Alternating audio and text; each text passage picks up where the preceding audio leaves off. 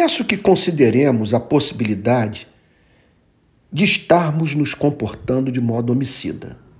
Muita gente declara ter sido abalada nos nervos e na alma por força dos ataques privados e até mesmo públicos que cristãos fazem a irmãos na fé que divergem da sua forma de aplicar o cristianismo a algumas questões da vida, em especial as de natureza política. Estamos destruindo a autoestima das pessoas, ferindo-as na sua dignidade, expondo-as à execração pública.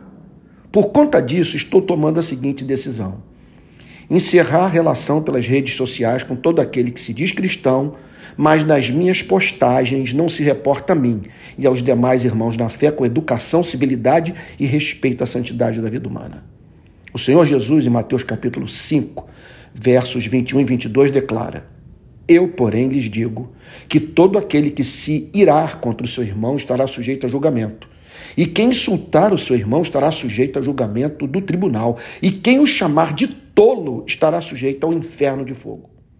O fundamento moral da decisão que estou tomando está baseado nessa perturbadora declaração de Cristo.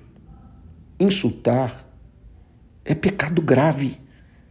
Em conexão a isso, o Senhor Jesus afirma que expõe-se ao juízo divino quem brinca com o que Deus ama. Peço que é, você e eu pensemos em duas possibilidades: estarmos arruinando a vida de seres feitos à imagem e semelhança de Deus.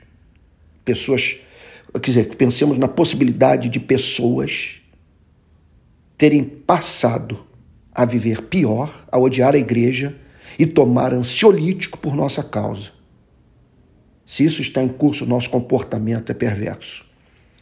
E mais ainda, sabe, é, que pensemos na possibilidade de, por esse motivo, estarmos próximos de vivermos a trágica experiência de passarmos pelo julgamento de Deus. Eu não sei como podemos brincar com uma das advertências mais solenes e duras feitas por Cristo.